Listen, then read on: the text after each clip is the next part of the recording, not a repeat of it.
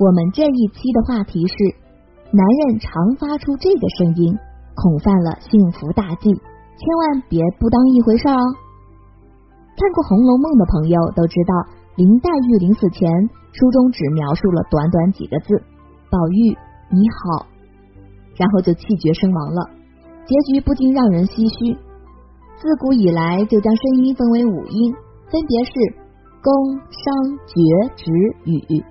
其中语的特征就是说，一个人说话声音低沉、有气无力，同时声音还呈现开始较高，后来越来越低的趋势。现实生活中，我们会看到很多男性朋友也会有类似的情况。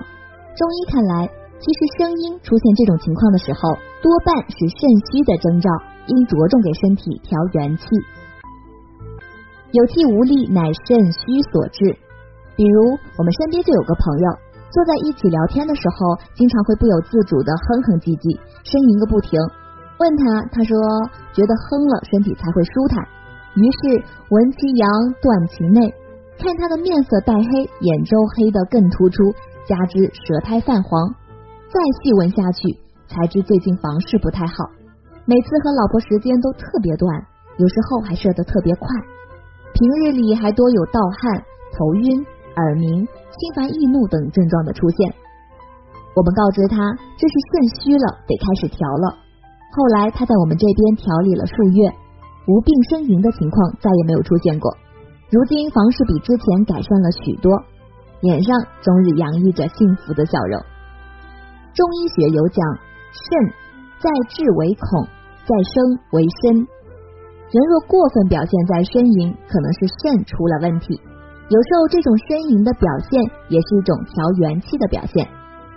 至于有的人会出现声音低沉、逐渐下降的情形，我们认为主要是因肾不纳气，呼吸出入的气虽主在肺，但根在肾。若肾气亏损，就不能助肺吸气，久而伤肺，肺虚及肾，继而致肾气亏虚，导致气不归元，纳气失常。在声音上则表现为声音低沉下降，直至听不见声音。声音低沉无力的调理方法，此时应着重补肾调元气。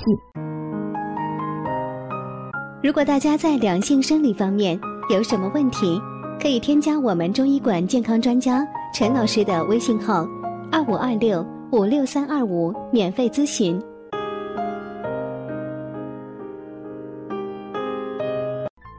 一多吃芡实，饮食方面不妨多吃一些芡实，或直接将煮熟的芡实缓缓含嚼，直至津液满口，再古述几遍，徐徐咽下。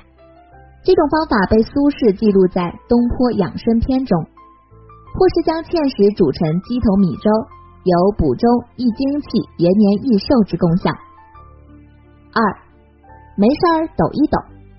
将两脚分开，与肩齐宽，踮起脚尖，双膝微屈，双手握拳贴在肾俞穴的位置，利用上下抖动的方式按摩穴位，至轻微发热即可。如此可有效鼓动肾气，使得阳气生发。好了，我们这一期的话题就讲到这儿吧。如果大家也出现过类似的症状，或是想知道更多的两性知识和其他的男性问题。不妨咨询我们，也可以在节目的下方留言给老师，或查看专辑简介联系老师。老师将以最专业的知识为您免费解答。老师朋友圈每天也会分享一些男性健康的养生知识。我们下期节目再会。